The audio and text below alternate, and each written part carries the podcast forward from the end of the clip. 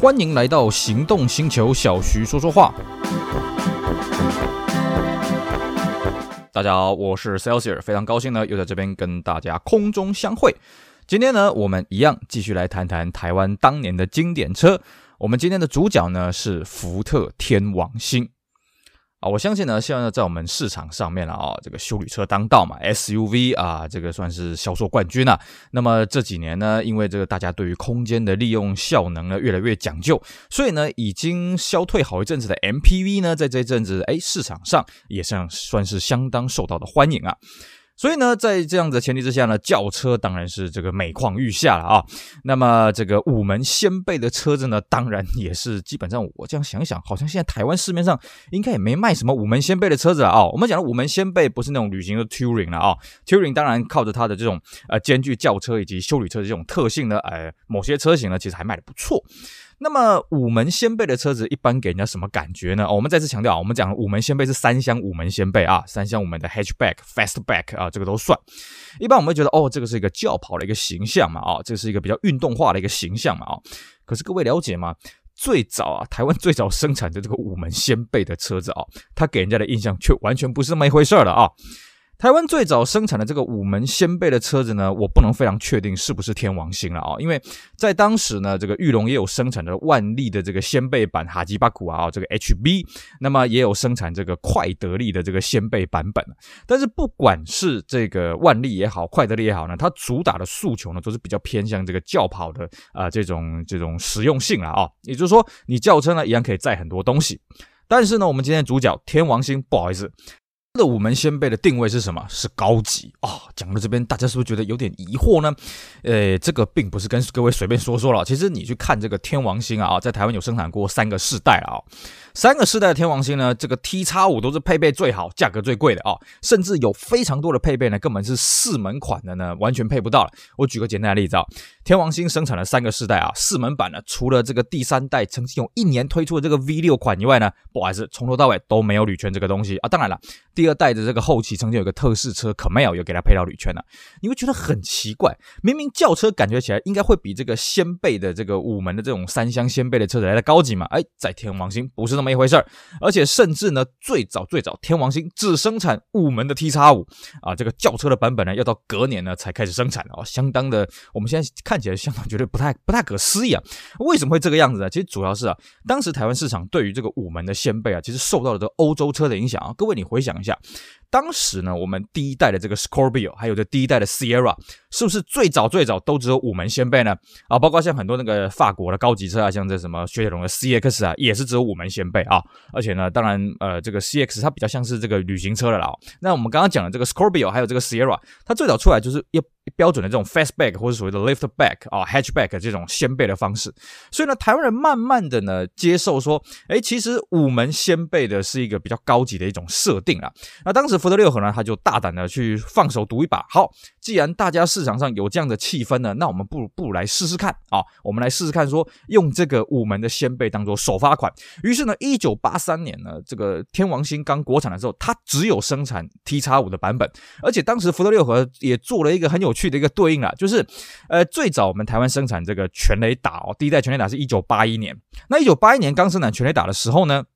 一样也是先生产这个五门的掀背，当然还是两厢的了哦。那我们掀背的全垒打，它定位当然是比较轿跑化、比较运动化的一个设定。但是呢，在一九八三年小改了之后呢，其实五门的掀背只生产了一批就不再生产了啊、哦。那福特六合当时的说法是说，为了这个天王星做一个铺路了啊、哦，避免这个市场重叠了。但是我觉得这个说法还是挺有趣的，因为你明明一个是走这个运动化路线，一个走高级化路线嘛啊、哦，whatever。反正呢，第一代一开始出来的天王星呢，就只有 T 叉五。那么四门的轿车呢，是一直到这个隔年一九八四年才上市的。那么 T 叉五当时上市，它有个很重要的任务是什么？它要取代千里马。哎，对，不要怀疑。千里马呢是大概也差不多在这个时候准备停产了，因为千里马呢这个原厂也不供应这个 KD 件了啊、那福特六合当然是很头痛，因为原厂的这个千里马的后继车种就是所谓的 Scorpio，因为 Scorpio 在英国还是叫 Granada 了啊、哦，跟我们台湾的这个千里马 Granada 是一样的名称。可是呢，Granada 这个车子原厂并没有授权台湾来做一个生产，主要是因为亚太地区的福特在当时呢要转型成这个日本福特了啊、所以呢这个我们才会开始用这个全雷达取代所谓的雅士。那么用天王星来取代所谓的这个跑天下。所以呢，对福特六合来讲，它只能硬是用国产车的这个 T 叉五来取代所谓的这个 Granada 千里马。当然了，它有原装进口，我们刚刚讲的这个 Scorpio 这个车型了哦。所以呢，一开始天王星的 T 叉五是所谓的旗舰车型，当然配备也是相当的好了哦。那隔年呢才上上市这个三厢四门的版本。当然呢，三三厢四门的版本还是比较符合我们本地的民情了哦。所以福特六合也发现说，嗯，真的三厢四门比这个五门的 T 叉五好卖。可是它并没有因为这样子去调整这个 T 叉五的阵容。T 叉五呢，从我们刚刚讲啊，从一开始到最后，它都是整个天王星车系的最高级的配备最好的车子啊。那么第一代的天王星呢，呃，卖到了这个一九八七年的年底呢，开始进行了一个大改款，进入到第二代了，也就是我们俗称的八八天了啊。那八八天呢，跟这个前面的所谓的八四天、八三天呢，最大的差别当然是它外形上呢做了更加的流畅啊，更加的流线的造型。那在行销上面呢，呃，这个八八天呢，跟这个以前的这个八三天、八四天呢啊，都是如出一辙的。怎么说呢？都是打这个美女牌。呃，第一代天王星呢，找当时的明星崔台星来代言。第二代呢，啊，找了更大牌的啊，这个林青霞。不过当时林青霞还没有现在这么的红了啊，也就是说，哎，钱还没有花了那么多了。跟同一时间上市的这个飞凌一零二找钟楚红来代言呢，哇，两个是这个互有千秋了啊，把市场的气氛炒得相当的火热。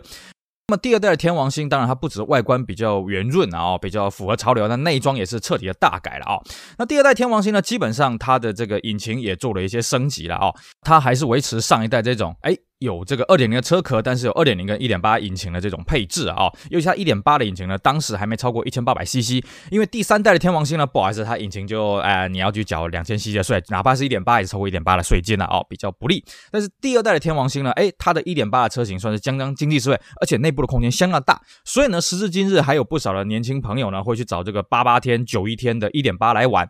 除了这个这个空间还有这个税金比较省以外呢，更重要的是呢，这个第二代的天王星它有两个很神奇的配备啊，哦，很值得这个一点八的这个车主去升级。比方说，第一个是它有自动扫风的出风口啊，就是你按下那个按钮，它那个出风口会像我们电风扇开始摆头啊，哦，相当的新颖。第二个是什么呢？它的后期的顶级的这个天王星的 T 叉五呢，它配了所谓的全数字的液晶仪表哦，那个液晶仪表呢，在沙洲场呢是这个奇货可居了啊。那当然很多这个四门版的车友呢会想要把这个液晶仪表改上去，因为那实在太炫了哦！这个液晶仪表应该是我们台湾第一个呃原装的这个全液晶的这个这个一国产车的仪表了哦，相当的新颖哦，相当的 fashion。第二代的天王星呢，在一九九零年底做了一次小改款呢，也就所谓的九一天的啊。那么九一天跟这个所谓的我们刚刚讲的八八天呢，它的外形比较大的区别是它的水箱罩有改，那么尾灯呢也变成分离式的啊。就一开始二代的天王星它的尾灯是一整条的，那到后期的时候它变成两个独立的，而且是往上翘的，这个造型也算是相当的特别。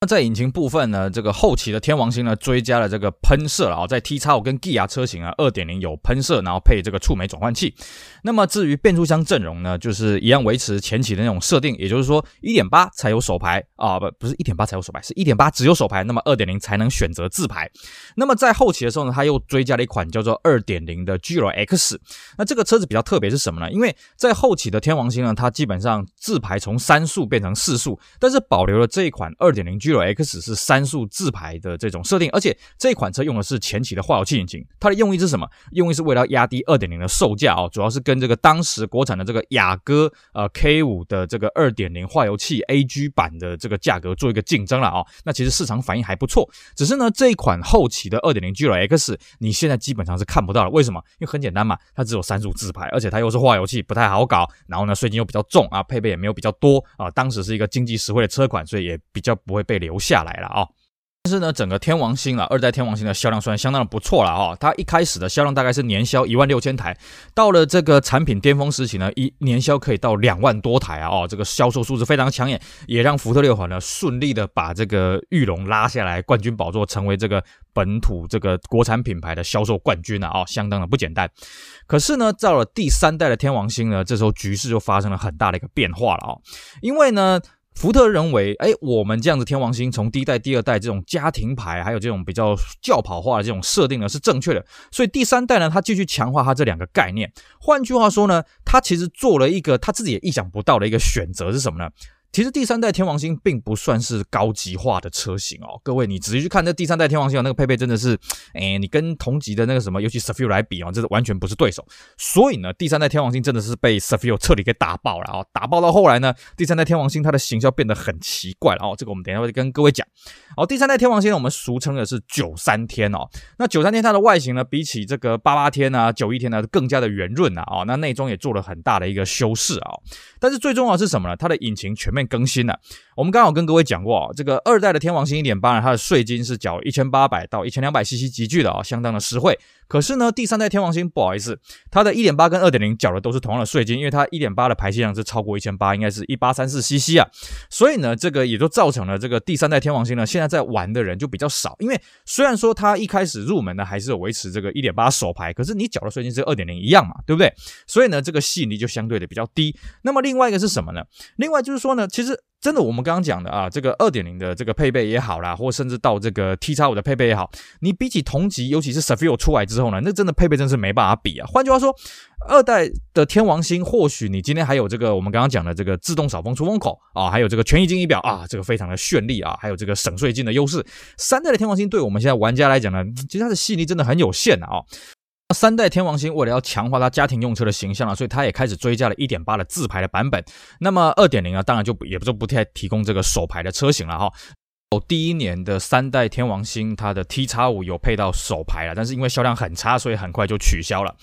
那么在它上市不到一年之后呢，这个福特六和呢追加了它的旗舰车型，也就是所谓的天王星 V 六了。那这颗 V 六呢，就大家熟知的这个马自达二点五的 V 六引擎。那当然呢，既然是二点五嘛，所以它税金也比较不漂亮。那么它作为它的一个科技的旗舰啊，作为这个福特六和当时的一个国产车的旗舰呢，V 六的这个天王星四门轿车配备稍微好一点了，至少像我们刚刚讲的哦，终于它有铝圈的了啊、不过它还是有车头的雾灯。而且呢，它 ABS 是选配，然后也没有气囊。各位会想想啊，一台所谓的你的科技旗舰，你的国产的旗舰，竟然配备成这个样子吗？哎，对，因为当时福特六和觉得，嗯，T 叉五更高级，所以呢，T 叉五哎有定速，有铝圈，哪怕有气囊，错了，没有气囊。好，天王星这个一开始的这个旗舰车型都没有气囊，不要怀疑。而且呢，它的四门版卖到了八十四万九，那么五门版卖到八十九万九，是 A 三二出来之前最贵的国产车了哦。那当然，这个销路反应当然是非常的冷淡了哦。尤其我们现在基本上也看不到这个天王星 V 六了啊，基本上路上大概都死光了，因为这个税金这个实在是不太不大有优势。而且呢 s a f i r 出来之后，这个车子真的一点竞争力都没有。于是呢，这个车子在推出来大概一年之后就停产了。最后出清价呢，这个台面上就可以折五万，然后台面下折让空间相当的丰富了啊、那么在一九九四年式的这个天王星呢，它终于让二点零可以去选配 ABS。那么到了九四年年底呢，推出所谓的九五年式。那九五年式呢，在外观做了一些小幅的更正啊。哦，首先第一个水箱罩终于多了一个镀铬的饰条了啊。之前在此之前天王星不好意思都没有镀铬水箱罩。那么尾灯呢，也改成这个波浪形的尾灯了啊，看起来比较新颖一些。那么最重要是什么呢？它导入了驾驶座单安气囊。引擎的动力也有小幅提升了。那另外就是说，它一点八取消了自排的车型，为什么呢？所以我们刚刚讲，它一开始哦，三代天王星出来的时候，它是比较强调家庭化，所以呢，追加了一点八自排。可是呢，因为它一点八自排跟二点零自排的价差实在是太小了，所以几乎没有什么人买。那在这个小改款的时候呢，第一次小改款的时候，它就只留下这个手排的车型，那么一点八的自排就取消。那么另外一个是说，它在行销上面呢，更加强化所谓的家庭用车的这种概念，所以呢，它行销上找了一个可爱的小女孩啊，开始宣读这个车子有什么安全的配备，有什么可爱的地方，有什么迷人之处啊，这个算是做一个温馨的一个诉求了啊。不过呢，这个效果呢，其实也还好诶。为什么？因为那个时候 Cefiro 已经箭在弦上，大家都在等。哎呦，Cefiro 这个鬼东西什么时候会上市？大家都很期待。那像天王星这种一直走家庭的诉求什么的，哦其实这种感受力啊，哦，这个感召力就就有点不大够，所以那时候销量就开始有点疲软了。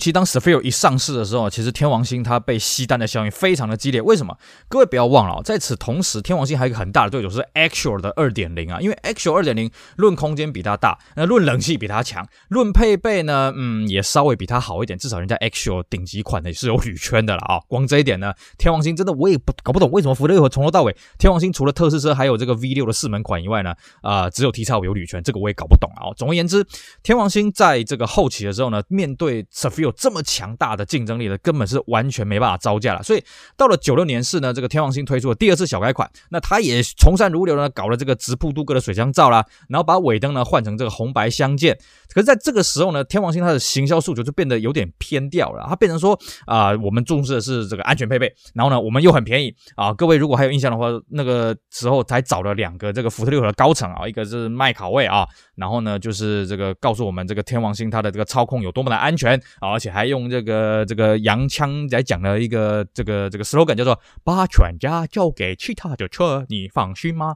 啊，这个大家应该是朗朗上口。那另外就是当时福特六和的这个高层这个胡开昌先生呢啊，在放开双手，在这个澳洲的这个晚型的测试赛道呢，这个展示说，哎，天王星它开了一个时速的时候，它放开双手的车子还可以保持着惯性的前进啊，非常的安全。而且呢，它的这两支广告的最后呢，都有去暗示说，其实它我们的配备呢比这个 Axial 还要好，我们售价比它低，而且我们有 ABS，我们有安全气囊，大家赶快来选吧。